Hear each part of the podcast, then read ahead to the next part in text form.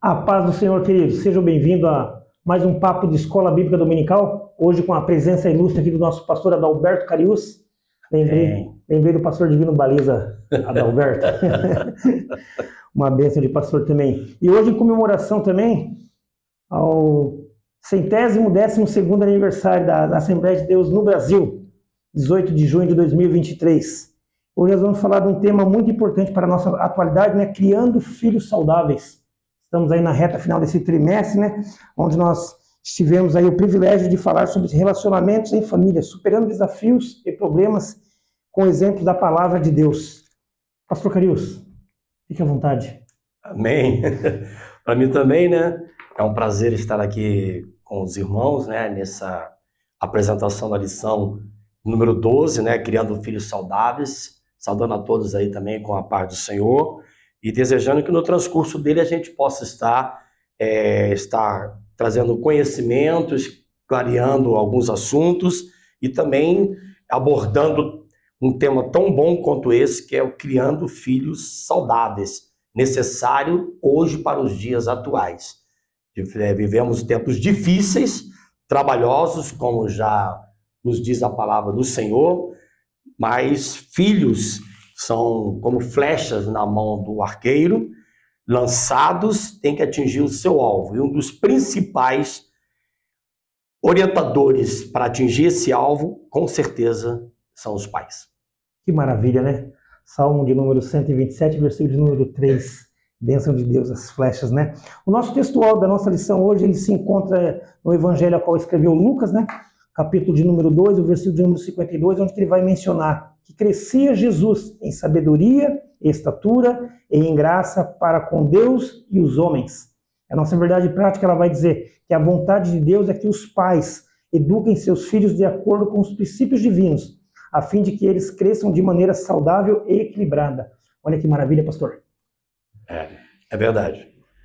Nós temos que é, ter em mente, né, que os filhos não são nossos, são presentes do Senhor colocado sob os nossos cuidados para que possamos mentoreá-los e ensiná-los, primeiro, a obediência a Deus. Segundo, o propósito que Deus tem para cada um deles. E terceiro, que eles possam estar alcançando o alvo destinado para cada um em suas vidas pelo nosso Senhor. Interessante, né? A lição ela vem falar para nós hoje, pais que somos, né? Nós devemos pro proporcionar um ambiente onde nossos filhos cresçam de maneira saudável e equilibrada. É o grande desafio da família cristã diante de um contexto de imoralidade e violência presente na sociedade atual.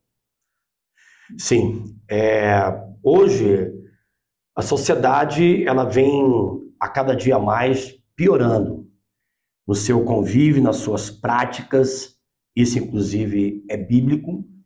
Cada dia vai piorar mais.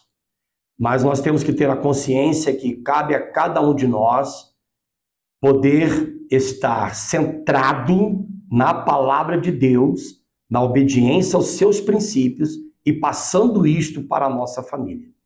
Que benção, né? E por isso, com essa aula de hoje, nós vamos estudar a natureza da família. Sabe de quem? Jesus. Olha que maravilha, né? maravilha, né? As fases da vida do nosso Salvador, conforme os evangelhos registram. A introdução ela vai dizer assim, ó: O Senhor Jesus nasceu numa família normal. Ele teve como pai José e como sua mãe Maria. Deus falou em sonhos com José a respeito da concepção virginal de Maria por meio da obra do Espírito Santo, pastor Carius. Sim, isso mesmo. Jesus, o Senhor Jesus, ele é o Verbo que se fez carne e veio habitar entre nós. Ele é Emmanuel, Deus conosco. É o Criador do universo que se colocou na condição do ser humano, para que ele pudesse sentir na sua própria natureza, tanto divina, como também na humana que ele se tornou, aquilo que o ser humano ele também sente, ele também passa. E o Deus que se fez carne habitou entre nós e ele passou a conviver numa família normal da época de Jesus. Que maravilha, né? Queria aproveitar essa oportunidade também e convidar você que está aí nos assistindo, nos ouvindo, Ajude a abençoar outras famílias. Compartilhe esse vídeo através das suas redes sociais, as mídias sociais, Facebook, Instagram, YouTube, TikTok, Deezer, Spotify. Olha quantos caminhos e meios que você tem para abençoar outras famílias. Ajude. Ajude nós a propagar o Evangelho, levando as boas novas de salvação. Pastor Carius, e para a gente já adentrar um pouquinho mais nessa, nessa aula, né? Como podemos descrever a família normal para aquela época, ou seja, a época de Jesus Cristo? Qual seria o modelo de uma família normal? É, na época que Jesus veio ao mundo, nós estávamos ali vivendo uma época onde a família era uma família patriarcal. A família patriarcal, esse modelo, é um modelo que tudo se girava em torno do pai. Né? Os filhos, a esposa, tudo era submetido à autoridade do pai. E o pai controlava a família, e esse controle era o controle onde todos se submetiam à autoridade em obediência ao pai. Isso também nos leva a um modelo que nós temos que ter em nossas vidas, a obediência irrestrita ao nosso Deus, ao nosso Senhor, que hoje na pessoa do próprio Senhor Jesus, que foi aquele que passou a ser o primogênito daquela família, apesar de não ter sido gerado pelo seu pai terreno, José, mas pela pessoa do Espírito Santo de Deus. Amém, que maravilha, né? Queria aproveitar também essa oportunidade, já que o pastor Cariuzi já entrou falando sobre famílias, queria apresentar para você. Este é mais um trabalho que está sendo desenvolvido, realizado aqui na Igreja Assembleia de Deus, Ministério Taubaté, um trabalho onde nós venhamos a falar com mais ênfase e um tempo bem maior, aulas presenciais, sobre casamento e família. Eu acredito, é um projeto aí que já vem há anos sendo trabalhado e Deus tem tocado fortemente no coração do nosso pastor Luiz, pastor Luiz Francisco, que é o nosso pastor presidente, né? Estamos desenvolvendo esse trabalho aqui pela misericórdia do Senhor.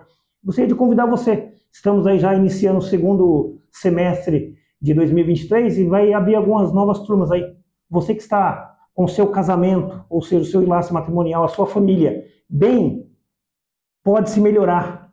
E você que está se encontra aí com algumas dificuldades no seu casamento, na sua vida familiar, na sua vida paternal, é um tempo onde nós vamos investir, não é um tempo gasto, ou seja, é um tempo para investir naquilo a qual o Senhor traz como primordial, que é a sua família. Será um prazer recebê-lo juntamente aqui para estar participando conosco desse grande trabalho, ou seja, esse grande projeto Casamento e Família, eu acredito. Pastor, e quem são os irmãos de Jesus e por que eles não aceitavam que ele fosse reconhecido como Messias até o presente momento? Por que, que seus irmãos ainda não o reconheciam, não recebiam ele dessa maneira? É, Jesus foi o primogênito de José e de Maria. Apesar dele ser sido gerado no ventre de Maria pela pessoa do Espírito Santo de Deus. E é necessário que a gente entenda que após o nascimento de Jesus, José passou a coabitar com Maria. E ali geraram mais filhos, né? Isso. Geraram a Tiago, geraram a Judas, não os cariotes, mas o irmão de Jesus. Isso. Geraram a Simão, geraram também a José. E esses irmãos de Jesus, além das irmãs, conforme os Marcos, capítulo 6, versículo 3, ele fala irmãs no plural, ou seja, no mínimo duas. Isso. Mas não nomina e nem quantifica a quantidade de irmãs que Jesus teve, mas com certeza no mínimo duas irmãs Jesus teve. E esses irmãos de Jesus, na convivência com ele humana, não conseguiram enxergar e, por consequência, também não aceitar a divindade do seu irmão mais velho. Por isso que Jesus mesmo declara que o profeta, por vezes, não tem valor dentro da sua própria casa. E aonde o lugar que Jesus menos realizou milagre foi exatamente no lugar aonde ele convivia. Lugar onde ele conviveu, Nazaré, aonde ele nasceu, conviveu com seus irmãos, seus primos, seus parentes, foi aonde ele menos realizou milagres. Que triste, né? É. Isso é para a gente ver que nós precisamos, de uma forma abençoadora, olhar com olhar de amor para os nossos filhos, ou seja, no plural, como o senhor já bem falou, né? Nós não temos um, temos dois ou três ou mais, né? Precisamos olhar com esse olhar de amor e guiá-los para que isso não venha acontecer. Outra perguntinha aí, por quê? Somente após a morte de Jesus, esses irmãos o reconheceram como Messias, e por que daí, depois, após a sua morte, Tiago, que era seu irmão, ele se tornou o principal líder da igreja em Jerusalém? Dando um pouquinho para trás, Eduardo, é, é necessário que a gente entenda e compreenda que quando a gente convive no lugar, quando a gente nasce, a nossa família, aqueles que estão conosco, eles viram a gente nascer, viram a gente crescer, conhece tudo sobre as nossas vidas e isso os limita, quem convive perto de nós, os limita a enxergar certos valores e qualidades e até mesmo perspectivas futuras em que nós temos. Nós vemos isso até mesmo no, no nosso convívio mesmo diário, na nossa família, né? Só vamos ser reconhecidos por ela quando nós já estamos muito além daquilo que eles acharam que nós poderíamos chegar. Só os resultados é que fazem o reconhecimento. Foi o que aconteceu com o Senhor Jesus. Após a morte do Senhor Jesus, eles passaram a reconhecer por andar e por ver aquilo que Deus realizava através da vida dele e também na própria vida dele. Isso fez com que esse reconhecimento fosse mais notório após a morte de Jesus. No caso do seu irmão Tiago, que foi aquele mais descrente dos seus irmãos, ele se tornou, além de discípulo, ele se tornou também alguém que reconhecia Jesus não somente como homem, mas também como o enviado de Deus para salvar a humanidade. Quando Tiago, capítulo 1, versículo 1, ele se refere a ele como servo de Jesus, não como irmão de Jesus. Então é importante que a gente tenha esse entendimento, porque também na vida que a gente transcorre hoje, secularmente falando, na meio da nossa família, nós vamos encontrar as mesmas dificuldades que Jesus também encontrou. De reconhecimento, por exemplo, para um pai, para uma mãe, um reconhecimento não da paternidade, um reconhecimento do valor, do esforço que nós estamos tendo para alcançar um objetivo nas nossas vidas. O reconhecimento por parte de irmãos, até de primos, de um tios, parentes, pessoas próximas a nós, porque eles viram a gente crescer. E esse crescimento, ele vai sendo lento, devagar, mas Deus tem um propósito para cada um de nós, aonde nós devemos chegar. E Tiago, ele se tornou um grande e importante, né, pastor da igreja em Jerusalém, que inicialmente foi Pedro, depois Pedro foi para a obra missionária, e ele acabou então assumindo esse papel, porque ele também participou do conselho de Jerusalém. Você vai ver isso lá em Atos capítulo 15, isso. onde Tiago ele participa do conselho em Jerusalém, onde Paulo e Barnabé estavam ali já discursando para aquele conselho, para a igreja, os constituídos ali, e Tiago entra e na entrada de Tiago nesse conselho para estar ali defendendo a sua fé, ele é reconhecido por aqueles que estão o ouvindo, ele então passa a ser uma importante personagem para a igreja de Jerusalém. Que maravilha! Que maravilha de aula, que maravilha de conhecimento, né? Isso que é bom, estar com pessoas um tanto quanto sábias, assim como o pastor Carius, nós vamos, nós vamos aprendendo e conhecendo um pouquinho mais da palavra do Senhor. Pastor, agora uma pergunta que ela não, não chama um pouco a atenção. Sim. Por que mesmo Jesus, sendo um filho especial, tanto para seu pai José quanto para sua mãe Maria, eles nunca o trataram com diferença, ou seja, indiferente dos demais irmãos? É bem simples, Eduardo, porque a lição de hoje, essa lição número 12, ela está falando exatamente sobre a família de Jesus. Isso. A família de Jesus, ela tinha problemas, como toda família tem problemas. E a família de Jesus, apesar dos problemas, era uma família que era equilibrada. O que mais caracterizava a família que Jesus conviveu com seus pais e os seus irmãos era o equilíbrio. E os seus pais, José e Maria, procurava não dar uma atenção, não dar um valor especial à pessoa do Senhor Jesus, apesar deles saberem nitidamente diante daquela diante de toda aquela família, pela revelação do próprio Senhor a eles, que Jesus era literalmente o filho de Deus, o verbo encarnado que se fez carne e estava habitando naquele tempo entre eles. Então eles sabiam disso, mas eles não davam uma atenção especial a ele, mas o mantinham na mesma atenção, no mesmo nível a todos os seus irmãos. Isso também traz para nós um ensinamento importante, porque tratamos em lições passadas, né, especificamente na lição número 2 dessa revista, aonde nós falamos de uma preferência dos pais por algum filho. E o que isto acarreta dentro da família e os problemas que trazem consequência disso no relacionamento entre os filhos e entre pais com os filhos. Maravilha, né? Muito, muito, muito boa colocação do senhor, fazendo menção à aula de número 2, onde veio falar com o tema de predileção sobre os filhos, né? Pastor Carioso, e como que foi a infância de Jesus na cidade em Israel? Como que foi dada essa infância dele? É, Jesus ele teve uma, uma vida normal, né? Foi inclusive foi isso que o fez um ser humano, né? Sentindo os mesmos sentimentos, as mesmas paixões que nós seres humanos temos.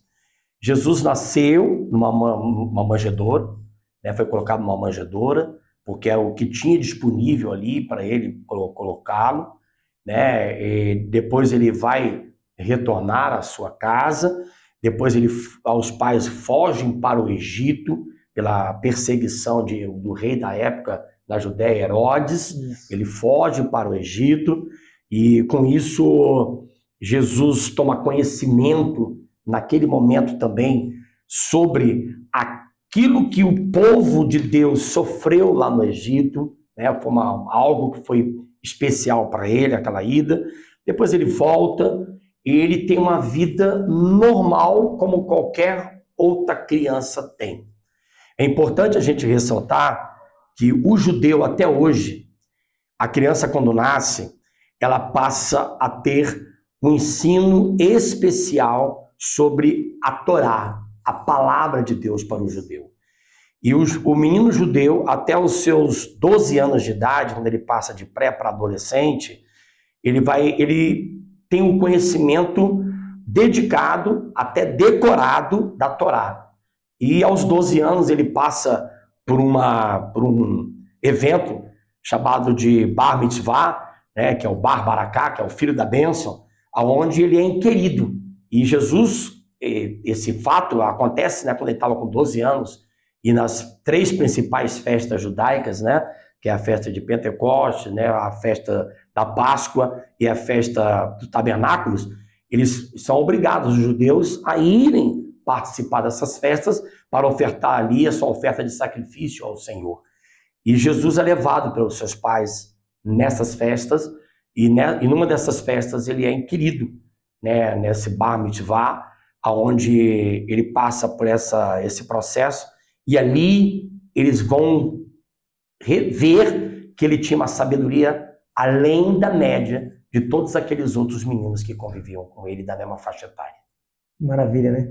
E quando a gente vai ver, falando um pouquinho a respeito disso, dado o momento, José e Maria eles percebem, né? Perdemos o menino é. e saem à procura dele e vão encontrar ele justamente nas sinagogas, né? conversando com os doutores da lei. É. E todos ali ficaram pasmos, com tamanho conhecimento, embora fosse uma criança ainda de 12 anos de idade, né? Mas o conhecimento pleno, né? Ou seja, uma criança completamente especial. Pastor Crius, que maravilha, né? O que mais o senhor consegue descrever para nós a respeito de Jesus ainda? E como nós podemos melhorar como pais que somos com esse conhecimento para os nossos lares nos dias de hoje? Ou seja, criando filhos saudáveis. O que, é que nós podemos colocar isso em prática em nossas famílias, em nossos dias? Na nossa igreja. A família de Jesus, ela nos ensina que é uma família que, apesar de ter os seus problemas, como qualquer outra família, era uma família que se mantinha dentro de um equilíbrio. E nós percebemos que isso passava pela liderança dos seus pais. É, quando a gente vai entrar um pouco no estudo do ser humano, na alma do ser humano, na psique dele, que no original é a alma, né? E a gente acaba encontrando que a maior parte das sequelas psicoemocionais do ser humano aí envolve filhos, nós já na fase de adolescente, jovem, adulto, maduros, e alguns levam essas consequências até as fases finais da sua vida, passa exatamente por aquilo que ele teve na sua infância. E hoje a gente percebe que a sociedade ela veio trabalhando de não de agora, mas ao longo desses últimos anos, para que os pais relegasse essa criação, essa mentoria dos seus filhos para outros lugares, alguns para escolas, outros até mesmo para a igreja, outros para a criação de terceiros, como por exemplo alguém que não tem um, uma ligação afetiva com aquela criança ou adolescente, e isso tem trazido diversas consequências para os dias atuais. A cada dia a gente é surpreendido por um evento que acontece né, dentro da nossa sociedade, seja um problema dentro de uma escola, agressividade por parte de um aluno, né, cometendo algum delito em relação ao professor, até aos colegas, né, seja até mesmo pela falta de respeito que a gente vê no comportamento deles, pela falta de propósito em suas vidas, pela falta de alvo aonde eles querem atingir, alcançar, seja até mesmo na vida secular. São jovens que se, são pessoas que na sua vida se tornaram desmotivados. E a gente percebe que o Senhor Jesus, na família que ele foi criado, até mesmo para